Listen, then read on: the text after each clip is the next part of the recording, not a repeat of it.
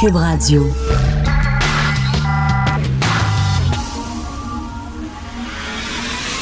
De 10 à 11. De 10 à 11. Richard Martineau.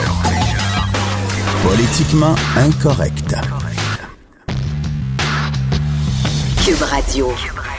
Bon mercredi, merci d'écouter Cube Radio est politiquement incorrect. Et si on parlait de menstruation ce matin, pourquoi pas? Pourquoi pas? Alors, vous savez que le gouvernement Trudeau veut proposer, en fait, veut obliger tous les employeurs sous juridiction fédérale d'offrir gratuitement euh, des produits d'hygiène féminine aux employés de sexe féminin. Donc, des produits menstruels, des tampons, finalement. Et là, il y a des gars qui disent ça n'a pas de bon sens. Maxime Bernier dit ah non, ça n'a pas de bon sens. Comment ça, le gouvernement va vendre, va, va payer pour des tampons? C'est pas le job du gouvernement. On veut moins de gouvernement, on n'en veut pas plus. Puis il dit oui, je comprends que c'est nécessaire, c'est nécessaire des tampons, mais la bouffe, c'est nécessaire aussi. Fait qu'il dit c'est encore plus nécessaire que ça. Fait que si quelqu'un oublie son lunch, mettons, là, il va-tu falloir y payer son lunch? Ça, c'est Maxime Bernier. Et j'avoue que J'écoutais Maxime Bernier, puis moi, je, suis tout d'accord avec ça. Je dis pourquoi les gouvernements paieraient pour les tampons? Effectivement. Mais j'ai cheminé. J'ai cheminé, j'ai pensé à ça. Et je veux, je veux rien vous faire entendre ce que, ben, je, vais lire, ce qu'a dit Patty Adjou. Patty Adjou, elle est ministre de l'Emploi, ministre de la Main-d'œuvre et du Développement, et elle a dit en chambre parce que, tu sais, les débats, sont de haute tenue, les débats en chambre. C'est vraiment, c'est pas les pancrètes. Elle a dit ça pour faire comprendre aux gars l'importance de payer pour les tampons. Je leur soumets aux hommes le scénario où ils sont au travail, le papier toilette n'est pas fourni, puis ils vont à la selle de manière imprévue. Ce jour-là, ils ont oublié leur papier toilette. Ils doivent donc quitter leur cabine, aller quémander du papier toilette, tenter d'en trouver quelque part ou devoir quitter le travail sans s'être essuyé le derrière. Elle a dit ça en, chambre. Bon, elle a fait un parallèle entre les menstruations et la chiasse. Bon. Et j'ai pensé à ça. Imaginez si, effectivement, je trouve que le, le, lien se tient. Je trouve que la métaphore employée par Mme Hdou se tient. Imaginez si demain vous allez travailler puis il n'y a pas de papier de toilette. L'employeur, il dit, regarde, ça coûte cher du papier de toilette, t'apportes ton papier de toilette. Tu dirais, voyons, non, ça n'a pas de maudit bon sens. Biologiquement, j'ai un trou, puis de temps en temps, il y a quelque chose qui sort de ce trou-là, puis il faut que je m'essuie. Mais à un moment donné, pourquoi je transporterais mon papier de toilette? On trouverait ça capoté. Tout le monde dirait, ben voyons donc, où je travaille, je dois payer mon papier de toilette. Ça fait scandale. Ben, les filles, ont deux trous. Les filles ont deux trous duquel sortent des affaires. Oui. bon, je m'excuse, là. Mais pourquoi on dirait un trou, on va te le payer, mais pas l'autre trou? Il y a un trou, là, quand c'est le temps d'essuyer, le premier trou, on va te le payer, le papier. Mais le deuxième trou, on le paiera pas. Pourquoi on discrimine contre un trou? Vous comprenez? Je sais que c'est vulgaire à matin, c'est gros, là, mais on parle, là. Puis je trouve que ça se tient. Quand, quand il faut que tu nettoies ton rectum, Là, c'est important, puis là, on va payer pour nettoyer ton rectum. Mais quand le temps est venu de nettoyer ton vagin, là, on ne paiera pas pour ce trou-là. Je trouve que c'est effectivement de la discrimination contre les femmes. Alors, ceux qui m'écoutent en Facebook Live, est-ce que je suis complètement fou? Alors, ceux qui sont d'accord avec moi, qu'effectivement, ça se tient que les employeurs paient pour les produits sanitaires féminins, alors vous appuyez sur le pouce en haut, puis ceux qui sont pas d'accord avec moi en disant je suis complètement dans le champ, appuyez sur le, pouce en bas ou le gars avec la baboune. OK, puis on va voir si vous êtes d'accord avec moi ou pas. Salut aux gens qui sont sur Facebook Live. Je continue avec vous. Non, mais c'est vrai. Les filles ont-tu choisi de venir au monde avec deux trous? Ils n'ont pas choisi. Ils ont dit non, non, non. Le premier trou, c'est correct parce que tout le monde l'a. On va payer pour l'essuyer, mais le deuxième trou, il n'y a rien que la moitié de la population qui l'a. Fait que celui-là, on ne paiera pas pour ça. C'est vous autres à payer. je trouve que l'argument de Mme Hdou se tient parfaitement. Alors, il y a des gens qui vont dire, couillon, il est-tu tombé sa tête un matin? Mais bon, on parle, on parle pour parler. On va parler de laïcité maintenant parce que vous savez que les consultations ont commencé. Et je veux vous lire deux tweets qui ont été écrits que je trouve savoureux. Le premier tweet, c'est de Fabien Major, euh, journaliste qui s'intéresse surtout à l'économie, mais qui tweet sur plein d'affaires. Puis là, il parle de Charles Taylor. Écoutez ça. Si Charles Taylor avait un soupçon de dignité alors qu'il rembourse les honoraires reçus pour son rapport maudit de 2008, car visiblement, selon ce qu'on comprend, il a écrit des âneries qu'il renie furieusement. Je trouve ça très bon. On l'a payé à fort prix, Charles Taylor. Ça a coûté des millions, la commission Taylor-Bouchard. OK, on a tout organisé ça à travers le Québec. Rappelez-vous, ils ont fait le tour du Québec. Il y avait des salles, puis il y avait des rapports, puis là, ils ont étudié ça, puis ont discuté avec les gens. C'était énormément de temps, énormément d'énergie, puis beaucoup d'argent. Puis là, Charles Taylor nous dit, ben finalement, j'ai écrit des niaiseries. Puis je m'en excuse, puis je renie ces niaiseries-là. OK, correct, mais tu vas nous rembourser, là, Taylor. Tu vas nous rembourser. Puis Fabien Major a tout à fait raison.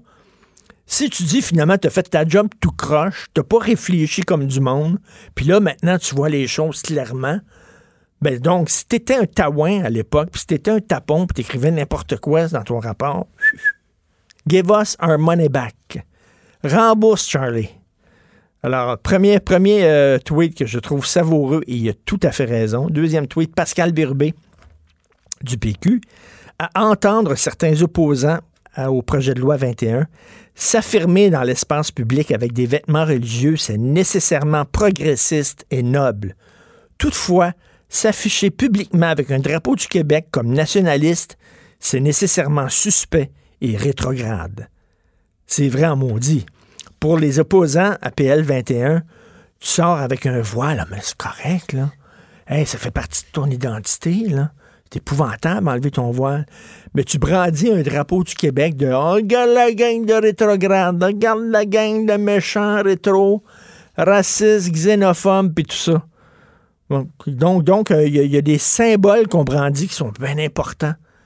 Puis il y a des symboles qu'on brandit qui sont complètement niaiseux. D'ailleurs, en parlant de ça, à l'extérieur de la salle où se déroulent les consultations sur la laïcité, il y a une soixantaine de membres de la meute qui manifestent pour appuyer le projet de loi 21. On n'a pas besoin de vous autres.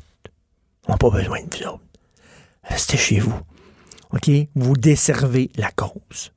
Regarde, parce que les gens qui vont vous voir vont dire, ben regardez, c'est ces gens-là qui appuient le projet de loi 21. Vous desservez la cause. Je sais pas si vous le savez, les gens de la meute, là. Puis il y a des gens qui vont me dire, oui, oui, mais la meute, on dit que c'est l'extrême droite. C'est pas l'extrême droite, c'est des gens qui sont nationalistes, qui défendent nos valeurs, notre identité. Regarde, peut-être, j'ai pas lu la charte de la meute, là.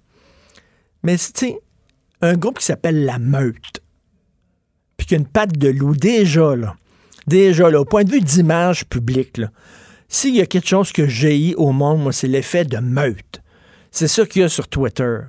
Toute une meute qui arrive qui dit on va prendre ce gars-là comme bouc émissaire, cette fille-là comme bouc émissaire, puis on va y taper dessus jour après jour. L'effet de meute. L'effet de meute, c'est qu'on est toute une gang ensemble sur un individu. J'ai l'image. J'ai l'image du loup, de la meute de loup, la patte de loup, tout ça.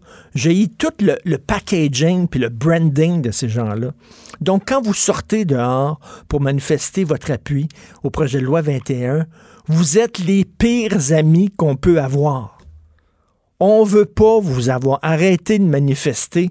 Vous donnez, de, vous apportez de l'eau au moulin aux gens qui sont contre ces droits-là. Et Hélène David, qui parle de laïcité individuelle, c'est n'importe quoi. C'est un peu n'importe quoi. La laïcité, c'est un concept, c'est un principe, c'est que l'État est laïque. La laïcité de l'État.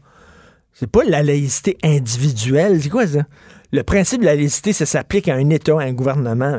La laïcité individuelle, elle comprend rien, elle n'a rien compris.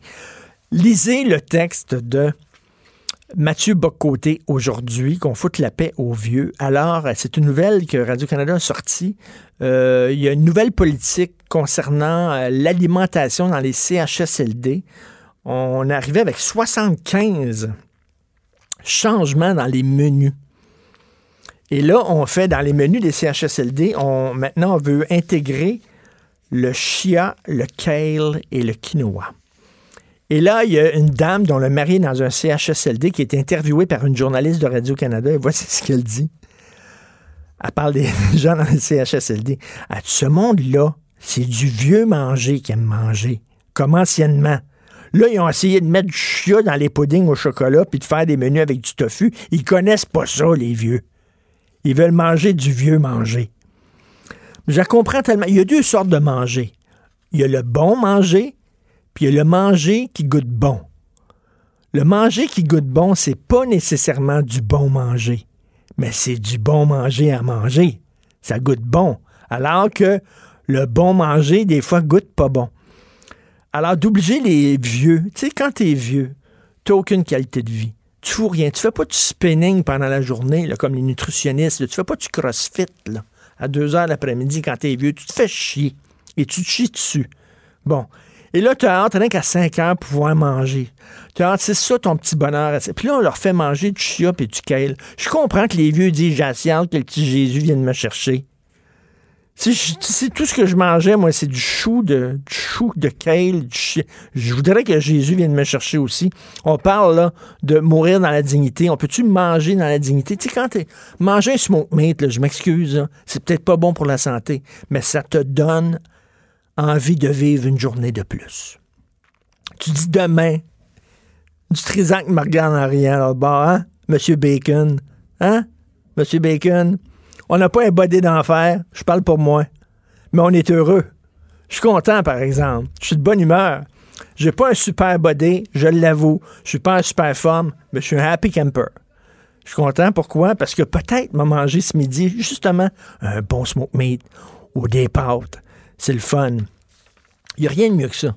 Il n'y a rien de pire que sortir avec une fille au restaurant, puis elle rien que de l'eau, puis une petite salade, puis tout ça. OK? Elle est peut-être top shape, mais Christy, c'est plate. Alors que de manger là, avec la fille qui aime manger comme toi, puis tu soupe, un verre de vin, puis des pastas, puis du pain, Christy, t'as-tu fun? Maudit que t'as-tu fun? Alors rappelez-vous, il y a une couple d'années, il y avait une petite madame, elle, a voulu avoir sa liqueur. À 5 heures, elle prenait sa liqueur. C'est ça qui faisait tout un gang, gang de vieux, ils prenaient un petit ginger ale, un petit crème soda ensemble. C'était leur bonheur, OK? Il y a une nutritionniste facho qui est arrivée puis qui a dit non, vous aurez pu votre petite liqueur comment là. C'est comme à l'époque où il y avait des missionnaires qui allaient éduquer, civiliser les sauvages. Ils allaient voir les sauvages en disant Vous allez maintenant prier tel Dieu. Vous allez maintenant parler telle langue. On va vous civiliser. Ben, c'est ça. C'est les nouveaux missionnaires, les missionnaires de la nutrition. Vous allez maintenant, c'est terminé, là, les biscuits en forme de feuilles d'érable, les vieux. C'est terminé les doigts de dame puis votre sac de chips au vinaigre.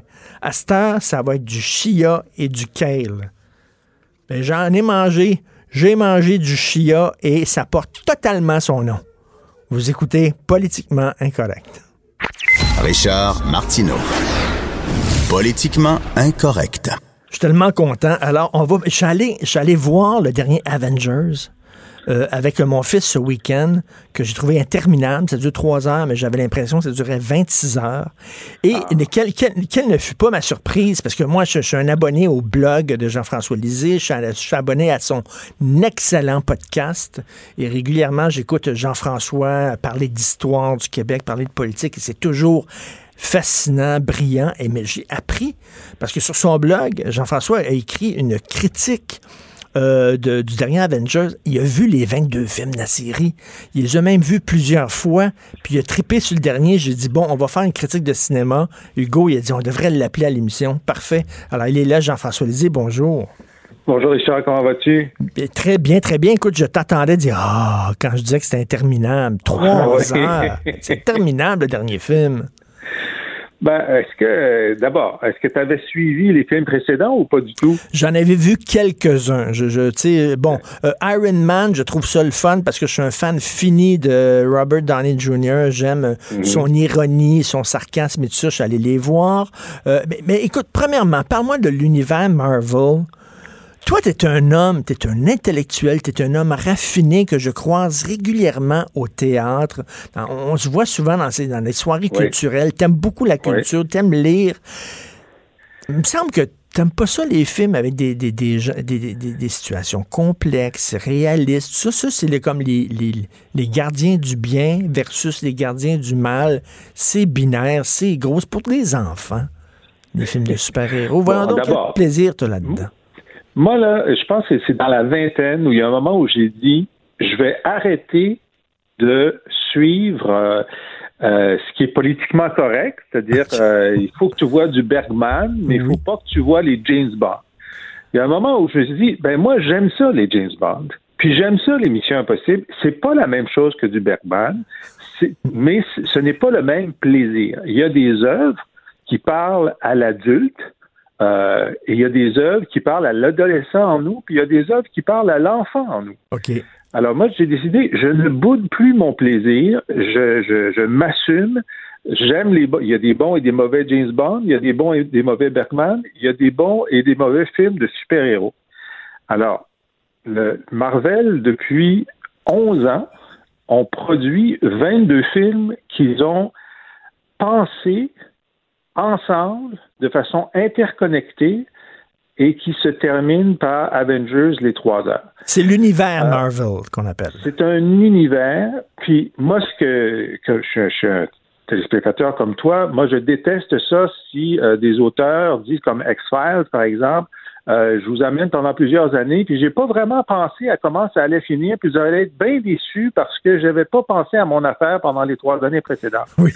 Alors, là, Comme Lost, comme Lost aussi. là. La fin de Lost, comme n'importe quoi. là. Ou perdus dans l'espace. Ils Oui. sont toujours perdus. Ils ne sont jamais revenus. J'avais écrit une chronique sur les droits des téléspectateurs. Il disait qu'on devrait obliger des gens qui font des séries à avoir une finale et, euh, et ne jamais finir une série sans nous dire comment ça finissait parce que, euh, franchement, on a investi. Oui. Alors, Avengers, là, il faut dire une chose, ils ont pensé à leur affaire, ils ont placé des pièces du puzzle pendant les 22 films et tout s'attache à la fin de façon, pour moi, qui est remarquable. D'ailleurs, d'ailleurs, Jean-François, tu n'hésites pas à dire que c'est l'arc narratif le plus complexe de l'histoire du cinéma? Exact, exact. Et puis, euh, encore là, je comprends que les gens qui n'aiment pas les films de super-héros, ils s'en foutent. Ben, très bien. Euh, mais montrez-moi un arc narratif qui, euh, qui couvre 22 films dans l'histoire du cinéma et qui arrive à une conclusion générale. Il n'y en a pas d'autres. Euh, et tu dis, bon, c'est binaire. C'est sûr qu'il y a des bons et des méchants, mais les bons, comme euh, tu parles de euh, Iron Man, à un moment donné, il y a une crise d'angoisse, il y a un choc post-traumatique, il est très fort à l'extérieur, mais très fragile à l'interne. Il y a du développement pour, euh, on va pas divulguer ce qui se passe, mais ils ont joué avec Thor, ils ont joué avec Hulk, qui nous ont beaucoup surpris.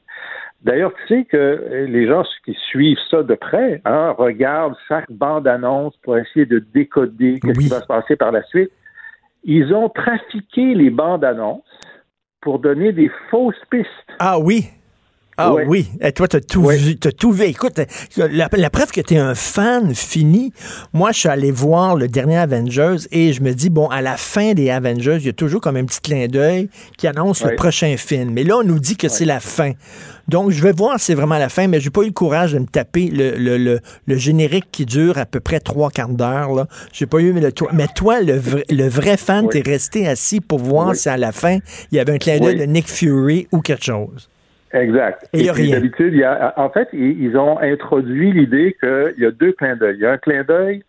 Il y a, d'abord il y a le générique de fin principal qui dure quelques minutes. Et là, d'habitude, ils intègrent, ils intègrent une scène. Et là, pour ceux qui attendent jusqu'à la fin du générique, là, qui nous donne même le nom du gars qui est allé chercher le café pour le troisième chauffeur dans la deuxième équipe, là, que je pense que c'est vraiment excessif, il y avait toujours quelque chose aussi à la toute fin. Là, ils ont décidé que comme c'est pas la fin de, complète des aventures, puis même c'est même pas complètement la fin du cycle, parce qu'il y en a un autre dans le cycle qui est Spider-Man Far From Home, qui sort très bientôt, mais c'est la fin de, euh, de- de- des principaux euh, personnages de, de cet arc dramatique-là. Et, et moi, je voulais, j'espérais qu'il n'y ait pas de teaser. Il n'y en a pas eu, sauf à la toute fin, Ah oui? on entend un marteau qui frappe sur du métal. C'est juste un son. Et euh, j'avoue, là, c'est parce que j'ai lu là-dessus que je sais ce que c'est.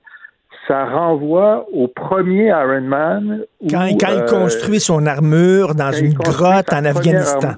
Exactement, exactement. Et c'est pour nous montrer que tout cet arc-là de 22 films, le, le, principal personnage, c'est Iron Man. C'est lui qui porte la série avec évidemment tous ses copains. Mais euh, voilà. Mais, mais tu les revois, toi. C'est ça qui est ben, incroyable. Je les ai pas tous revus. Je les ai pas tous revus. il y en a certains que j'ai revus. Et il a fallu, par exemple, ma blonde, euh, euh, Sylvie, euh, que j'amène au cinéma, elle n'avait pas la culture cinématographique de l'univers Marvel aussi développée, ça qu'il a fallu que je lui dise, ben là, il faut vraiment que tu en écoutes deux, trois avant de te rendre à Avengers, parce que sinon, tu vas être vraiment perdu. Non, je les ai pas tous réécoutés. Et, écoute, toi, ton super-héros préféré, Jean-François? Hmm. ça serait ben, qui? c'est Star-Lord. C'est qui ça? Est-ce que tu les choisis selon est-ce que tu les choisis selon la, beauté de leur cap et de leur costume ou selon leur super pouvoir? Euh, la, personnalité. Les super pouvoirs, qu'est-ce que tu veux? Ils les ont. Ils n'ont aucun mérite à avoir un super pouvoir. Alors, ils l'ont ou ils l'ont pas. Ben, il y, y, y, en a, il y en a qui sont des demi-dieux, il y en a qui sont des, il y en a qui n'ont pas de super pouvoir. Euh, Iron Man n'a pas, Tony Stark n'a pas de pouvoir. Il y a, a une machine qui le, crée, de la technologie, de la technologie, mais il n'y a pas de pouvoir dans, dans son ADN, mettons. C'est ça. ils, ont, ils ont deux personnages avec lesquels ils ont toujours de la difficulté. C'est euh, la veuve noire, qui est une espionne russe, euh, qui est jouée par Scarlett Johansson, qui n'a pas de pouvoir, et Hawkeye, qui est essentiellement un archer. Puis ils font même des blagues sur le fait que c'est pas fameux comme pouvoir. Mais écoute, dans, dans cette série de 22 films, ils ont fait un film qui s'appelle euh, les, les Gardiens de la Galaxie, qui a vraiment complètement changé le genre et qui est une comédie. En fait, c'est une comédie euh, très décalée et euh, le personnage de Star-Lord, qui est le capitaine euh, des Gardiens de la Galaxie, est un personnage qui est très sympathique et c'est pour ça que c'est lui que je préfère. C'est avec lui que j'aimerais passer des vacances dans le sud, là, parce qu'on sait qu'on s'amuserait énormément. Alors, c'est pour ça que je l'ai choisi. Mais tu trouves pas que quand ils ont intégré, voyons, c'est quoi l'animal? C'est un raccoon. Un raccoon dans les Avengers, là, tu dis, OK, c'est comme trop, peut-être. C'est comme, ils sont allés comme. Euh, on avait-tu vraiment besoin d'un raccoon? moi, moi, je. C'est comme. Alors, je, suggère aux gens, alors, un film du, de l'univers Marvel qui, on n'a pas besoin d'avoir rien vu avant et rien vu après, c'est Gardien de la Galaxie, le numéro un. Ça, vous allez aimer ça, c'est une comédie, c'est familial. Et il y a effectivement un genre de raton laveur qui parle euh, qui a un gros, gros fusil. Moi, je le trouve très drôle. Euh, meilleur euh, meilleur super-héros féminin qui est là, qui n'est pas dans l'univers Marvel, mais dans l'univers DC, c'est Wonder Woman. Où là, vraiment, oui. Et, à la fin, on peut pas divulgacher des affaires. J'aimerais dire, ah. à la fin, il y a un super-héros, un des nouveaux super-héros qui apparaît avec toutes ces des, des, milliers de membres de sa gang. Et ça fait vraiment un oomph dans la salle. Mon fils était tout content. Il sautait de joie sur son banc de voir ce nouveau héros de, de Marvel qui est apparu.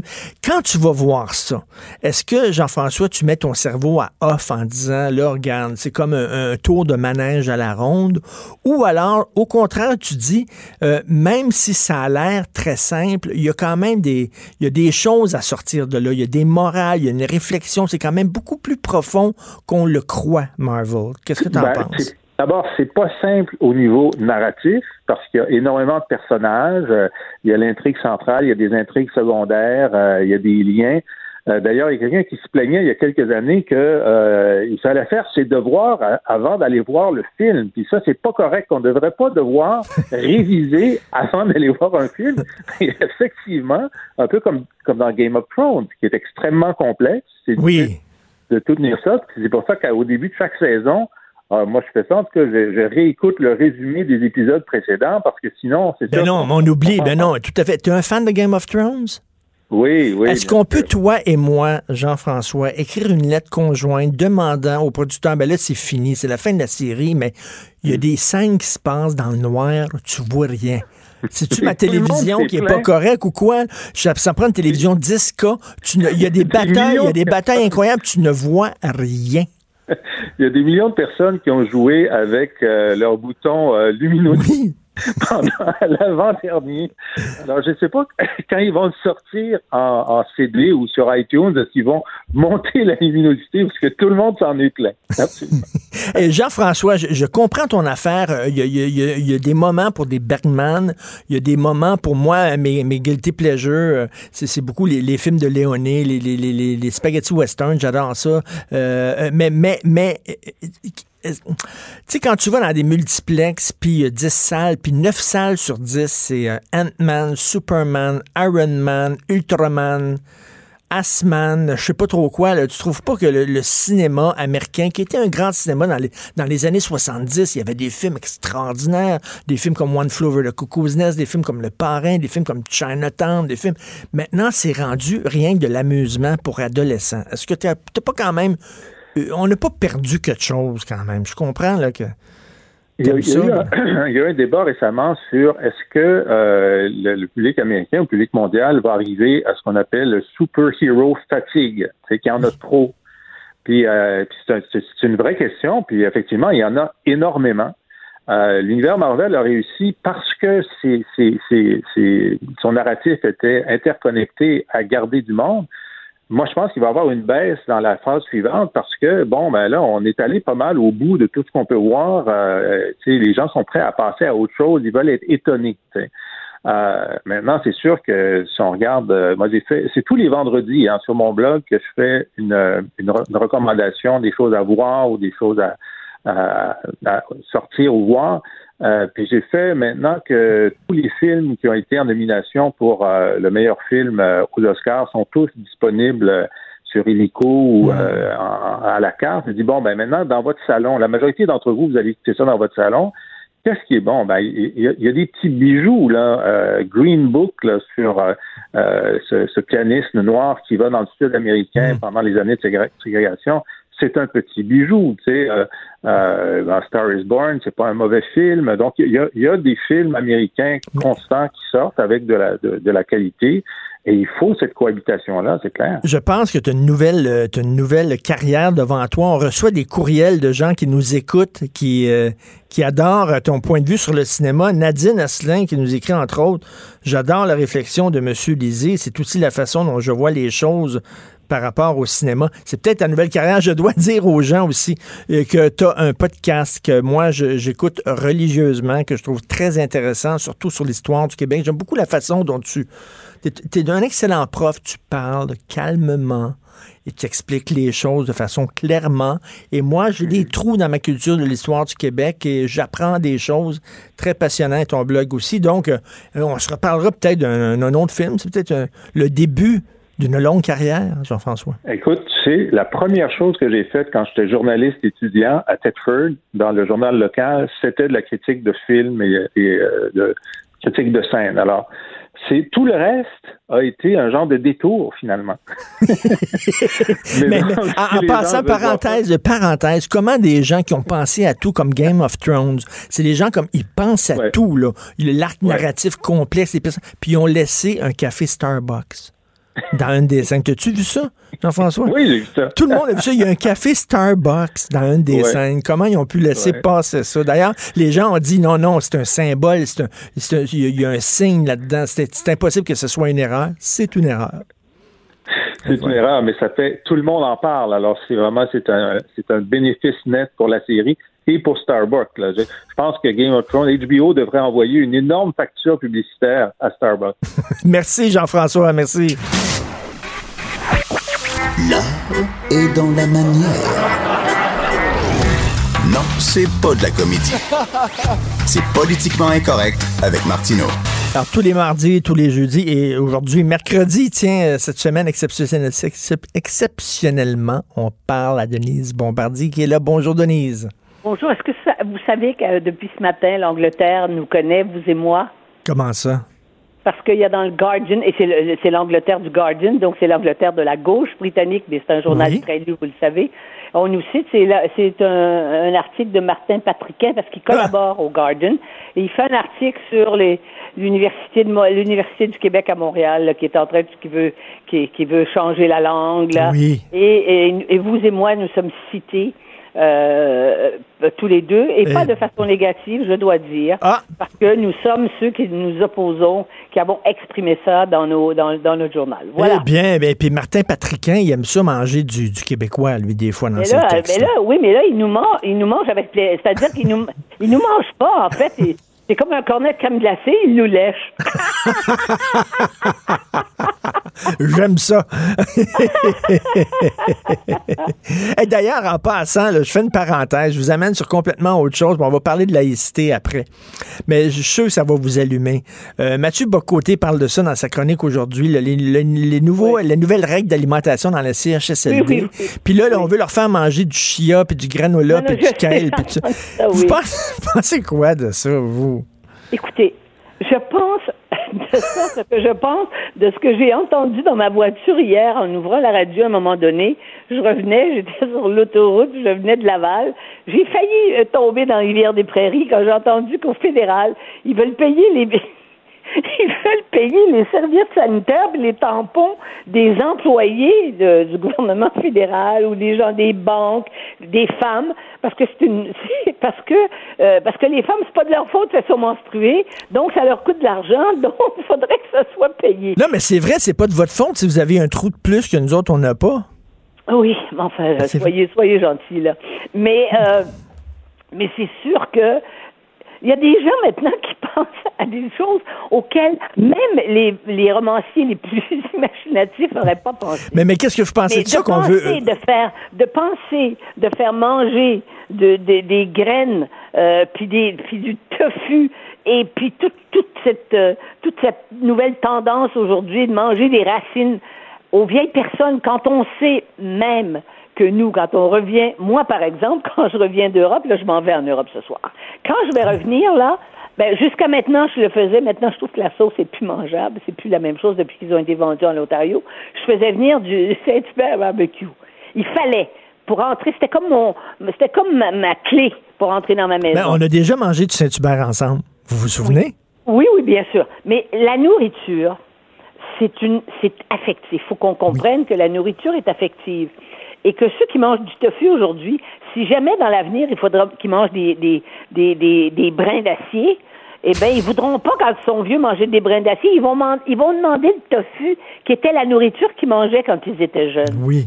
Et je trouve que c'est, je trouve que c'est délirant cette, cette, cette police qui veut décider que les vieilles personnes ne peuvent pas manger les choses, qui- des aliments qui sont des aliments qui, qui les ramènent dans leur enfance. Et qui leur font vrai- plaisir.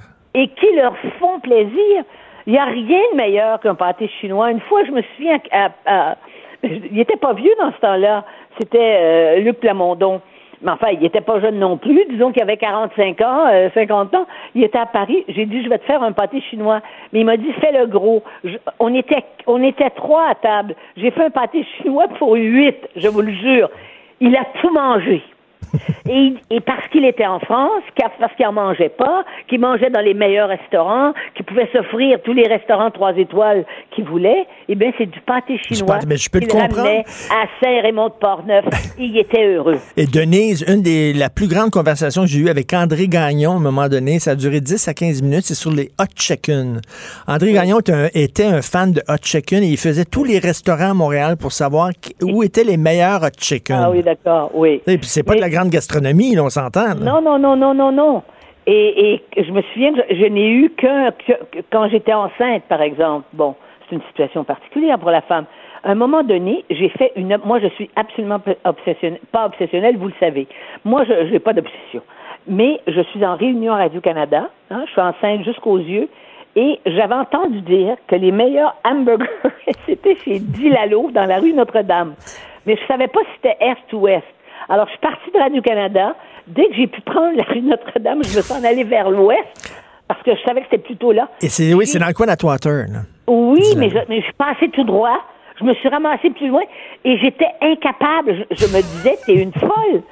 Mais parce que j'étais enceinte et que c'était ce goût-là que j'avais. Eh bien, il faut comprendre que quand on est vieux et qu'on sait qu'on va mourir, hein, qu'on sait qu'on va mourir, il faut qu'il reste des plaisirs pour lutter contre cette anxiété, comme cette angoisse qui, qui est, qui est devant nous. Et c'est normal. Et en ce sens-là, c'est une telle, mais c'est une telle faute de sensibilité de la part des institutions. Et moi qui suis en train de terminer le livre 1984 avec Big Brother, c'est exactement, d'ailleurs, je, je crie en lisant ce livre-là, tellement je retrouve des éléments de, de, de, de ce qu'on appelle aujourd'hui le progrès, hein, l'encadrement absolu la pensée, la rectitude politique. Ben, la, chose la plus importante en 1984, c'est en changeant le langage, on va changer la réalité. Oui. C'est au cœur de 1984 et on le voit aujourd'hui. C'est exactement ça. Regardez comment on nous traite. Ben, on va revenir à la laïcité. Là, le Québec, c'est clair. Les Québécois qui sont en faveur sont, sont des, des racistes et des islamophobes. Et d'ailleurs, nous sommes, j'ai bien, j'ai bien suivi le raisonnement, mais son raisonnement est assez perturbé, euh, à mon avis maintenant, de Monsieur, de Monsieur Taylor. Euh, euh, au lieu d'être une barrière pour, pour qu'on se retrouve tous ensemble, il a dit que c'était un tremplin pour aller vers encore plus délirant. Hein. Oui, puis il a dit, il a dit qu'il est responsable, on est responsable de toutes les ordures verbales qui sont exprimées euh, sur, euh, sur les réseaux sociaux autour euh, de, effectivement des gens qui sont islamophobes. il a dit, il a dit lorsqu'il a écrit le rapport qu'il renie aujourd'hui qu'il a erré parce qu'il avait sous-estimé la haine qui existait dans, dans, la population. Donc pour lui, appuyer le projet de loi 21, c'est un, c'est presque un discours haineux. Oui, absolument. Et on se, on, on faudrait lui demander si dans quelques années euh, il ne va pas renier ce qu'il a dit en, en disant qu'il a erré et, et qu'il a été injurieux euh, face au euh, à la majorité des Québécois. Hein, parce que puis s'il s'y trompe une fois, pourquoi il ne se tromperait pas là actuellement dans sa position? Et, Fabien Major, le journaliste économique, a écrit sur Twitter, il a écrit ben pourquoi il ne, ne, rembourse pas l'argent qu'on lui a payé, M. Taylor? On, lui a payé euh, beaucoup d'argent pour écrire son fameux rapport. Maintenant, il dit finalement mon rapport ne vaut rien. Ben alors, s'il avait un peu de dignité, M. Taylor, il devrait nous renvoyer le chèque. Parce qu'on l'a payé pour rien. De toute façon, Richard, il est ça fait c'est une une autre des preuves qu'il faut mettre un terme rapidement à ces débats-là. Et quand vous voyez que hier, quand j'écoutais la radio, ça semblait que toutes les églises se réunissaient, allaient, allaient, se, s'unir pour faire des démarches légales pour contester hmm. ce qui se passe actuellement à l'Assemblée nationale. Mais dans la réalité des faits, ces cinq mouvements musulmans dont on ne sait pas de quelle origine, dont on ne sait pas de quelle mouvance, à quelle mouvance ils appellent, ils appartiennent. Euh, c'est l'Association des Sikhs du Canada. Il n'y en a pas beaucoup, hein. il y en a quelques milliers au Canada des Sikhs. Euh, qui, qui, et c'est l'Église unie. Or, United Church, il faut savoir, c'est pas les églises protestantes, c'est pas l'église épiscopalienne qui est l'équivalent de l'église de, anglicane en, en, en Angleterre, en, en Grande-Bretagne. Euh, c'est une sorte de secte. Moi, j'ai des amis euh, dans mon immeuble en Floride qui sont dans cette église. Et cette église-là, vous n'avez même pas besoin de croire en Dieu pour y appartenir. Vous voyez, c'est une espèce de, c'est une espèce de, de secte euh, philosophico euh, ésotérique. Non, pas ésotérique. Ils se réunissent et ils parlent de spiritualité. Donc, c'est pas du tout les églises. Mais, et, ce qui est... surtout, et surtout, l'Église catholique ne dit pas un mot là. Mais justement, c'est ce que je voulais vous dire. L'Église catholique se tient très loin de ce débat-là, ce qui fait que le, débat sur la laïcité a été fait et entendu dans l'Église catholique. Et l'Église catholique qui a été si accablée. Oui. Hein, et dans les derniers temps, ben ça, c'est par rapport à la pédophilie. Ils avaient raison, puis il y a plein, il y a plein de gens encore dans l'Église catholique qui, qui n'endorment pas la nuit de ce qui est arrivé, les dernières révélations. Mais l'Église catholique, ça prouve une chose, c'est que l'Église catholique du Québec respecte la majorité des Québécois. Voilà. il faut, faut rappeler qu'au cœur de l'Église catholique, il y a quand même Jésus qui disait laissez à Dieu ce qui appartient à Dieu et à César ce qui appartient à César. Donc faites la séparation entre les deux, entre l'État et la religion. C'est au sein même de la doctrine catholique, ça. Et c'est l'Église catholique qui a laissé aller dans les années 60 et, qui n'a qui, qui pas essayé de se battre quand on a dit qu'on voulait plus, on voulait plus d'une université pontificale à l'université de Montréal, le, recteur nommé par Rome, et qu'on a dé, on, a décléricalisé euh, toutes les institutions euh, toutes les institutions. Et quand on regarde aujourd'hui euh, comment ça marche les hôpitaux, on se dit, mon Dieu, c'est sûr que dans le temps des sœurs, disons que les, les disons que les, on va juste mettre ça comme ça, disons que les hôpitaux c'était plus propre. Denise, mais, merci. Mais ceci dit, il faut que ça s'arrête. Et ils ont Oui. raison de limiter ça à 15 jours. Et il faut pas, après, qu'il y ait de temps mort. Il faut qu'ils procèdent et il faut Rapidement. que Et, même, oui, et quitte, absolument. quitte, quitte à utiliser le baillon. Oui, et ceux qui nous qui nous qui nous traitent de, comme ils nous traitent, eh ben cet été, ils auront le temps d'aller se jeter dans les lacs et d'aller se rafraîchir un peu la tête, l'esprit s'il leur en reste et euh, le corps, euh, ça ils en auront toujours. Merci, Denise. Je vous laisse euh, manger du poulet cuisse ou poitrine? ah moi je suis toujours cuisse. Toujours cuisse, moi aussi. Mais je dis pas ça en France. Demandez jamais une poitrine de poulet en France. Parce que vous savez, une poitrine, c'est réservé aux femmes. Et moi, je connais les Québécois qui débarquaient à Paris et voulaient du poulet, puis ils précisaient une poitrine. Ils je veux dire, ils riaient tellement qu'ils s'en remettaient pas de reste de la journée, les gens qui recevaient des commandes pareilles. Merci, Denise. Merci, au C'est revoir. bonne journée. Denise, bon parti. C'est vrai, j'ai déjà mangé chez elle du Saint-Hubert. Pour nous rejoindre en studio, Studio à commercial cube.radio. Appelez ou textez 187 Cube Radio. 1877 827 2346. Politiquement incorrect. Vous savez qu'on célèbre les 75 ans de Hydro-Québec et Jean-Benoît Nadeau, qui est un grand journaliste qui a gagné une trentaine de prix littéraires, qui est une sommité en ce qui concerne l'histoire de la langue française. Il a consacré plusieurs ouvrages sur ce sujet-là avec, euh, euh, avec Julie Barlow, euh, des, des ouvrages qui ont été d'ailleurs traduits un peu partout à travers le monde. Là, il a décidé d'écrire sur, avec Julie toujours, sur l'histoire d'Hydro-Québec, un livre qui s'appelle Branché. Hydro-Québec et le futur de l'électricité aux éditions Québec-Amérique. Jean-Benoît est avec nous. Salut, Jean-Benoît.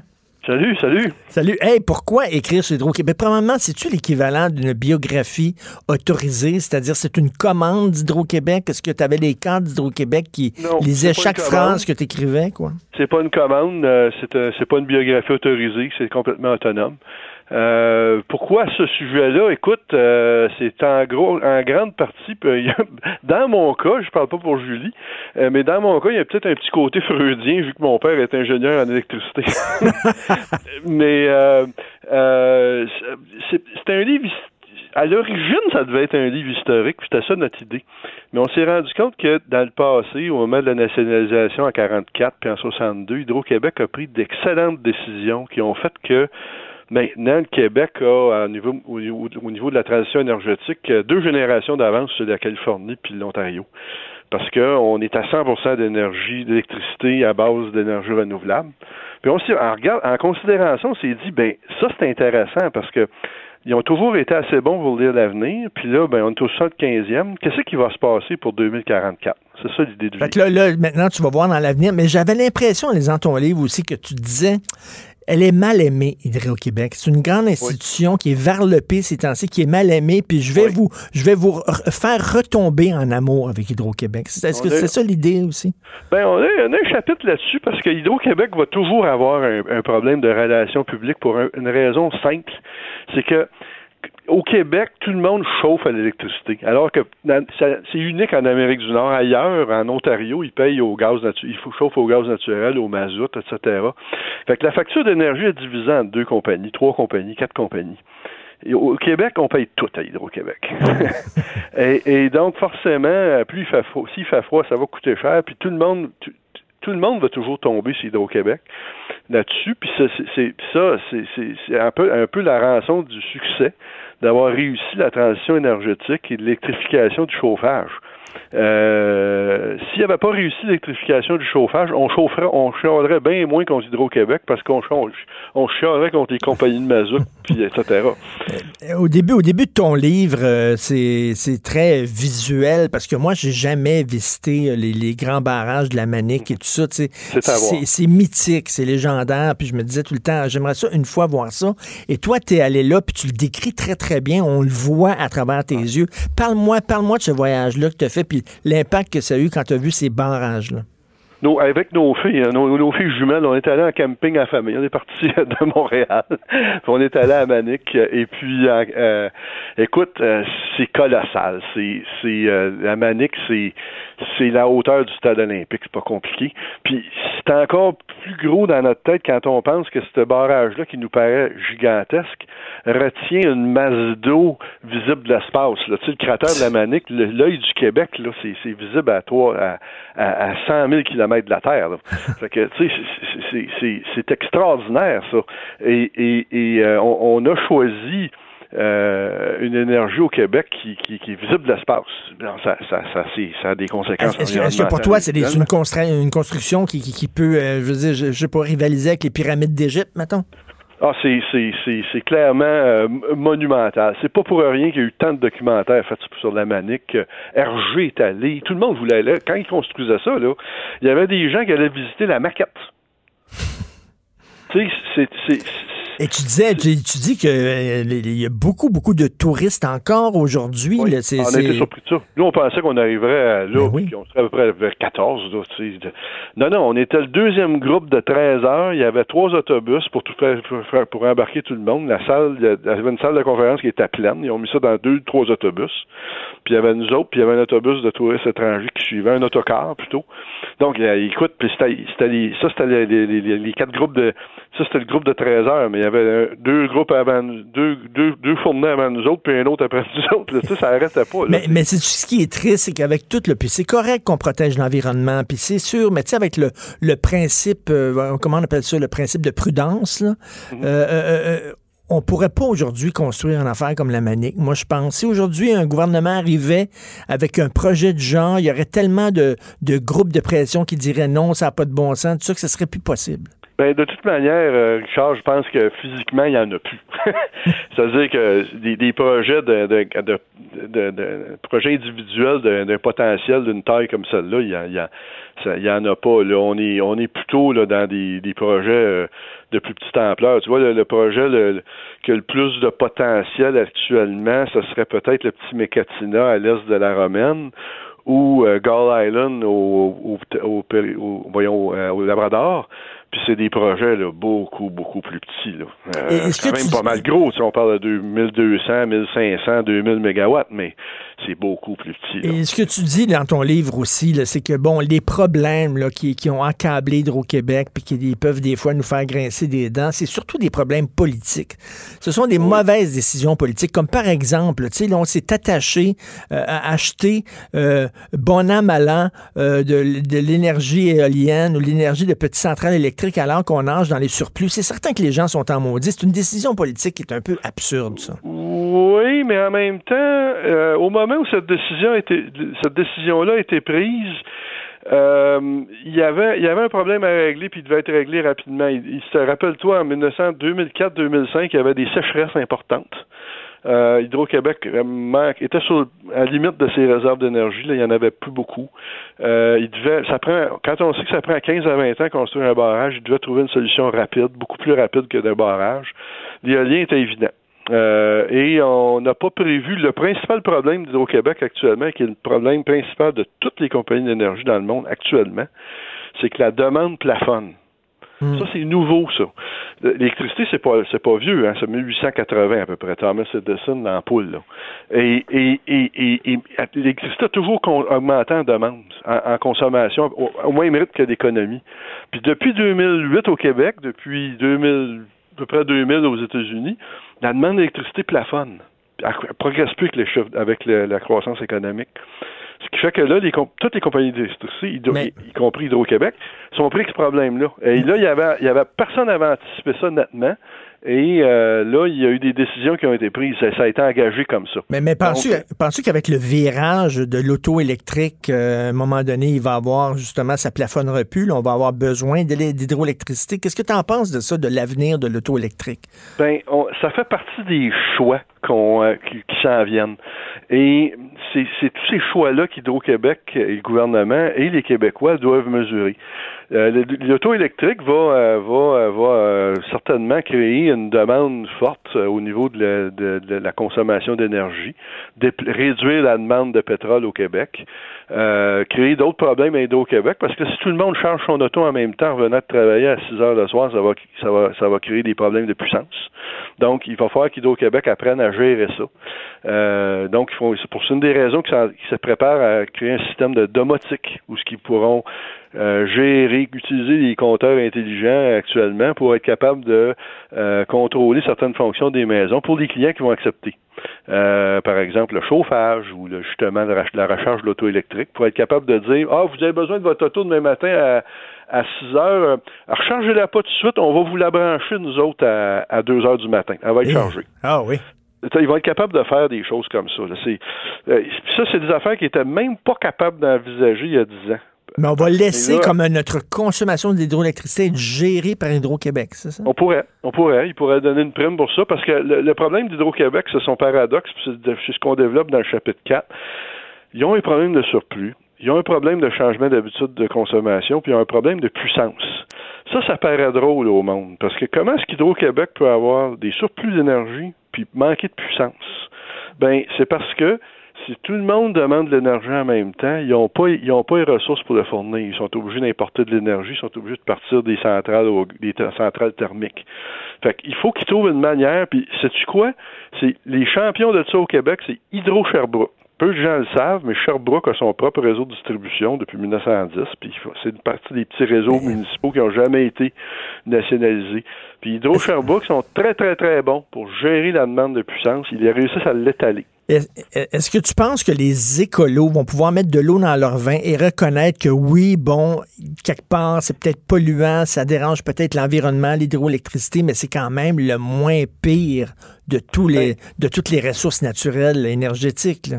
Je pense que ça commence à, je dirais pas mettre de l'eau dans son vin, je dirais plus développer une perspective moins euh, locale.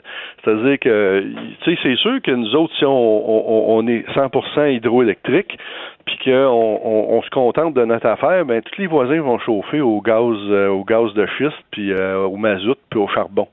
Fait que, tu sais, puis c'est nous autres qui avons les ressources hydroélectriques, nous autres, puis Terre-Neuve, en ce moment, dans l'Est, là. Donc, forcément, si on veut réduire la, la consommation de tout le voisinage, il va falloir, il va falloir que, euh, va falloir qu'il y ait des choses qui se développent ici, ou, ou, ou qu'on euh, utilise le, gigantesque réservoir intérieur qui est plus d'efficacité énergétique. Mais, ça, mais donc, des décisions à prendre. C'est ça, et donc les écolos voient un peu plus Hydro-Québec comme peut-être un allié possible qu'un ennemi à combattre. Ton livre s'appelle Brancher Hydro-Québec et le futur de l'électricité. Jean-Benoît Nadeau, aussi coécrit par Julie Barlow. Merci, Jean-Benoît. Merci, Richard. Merci. Alors euh, là, c'est le temps du générique de l'émission. Ça va être aussi long que le générique du dernier Avengers. Alors, euh, prenez votre temps. Hugo Veilleux à la recherche, joignez Henry à la mise en ombre. Voilà, c'est ça. Cube Radio.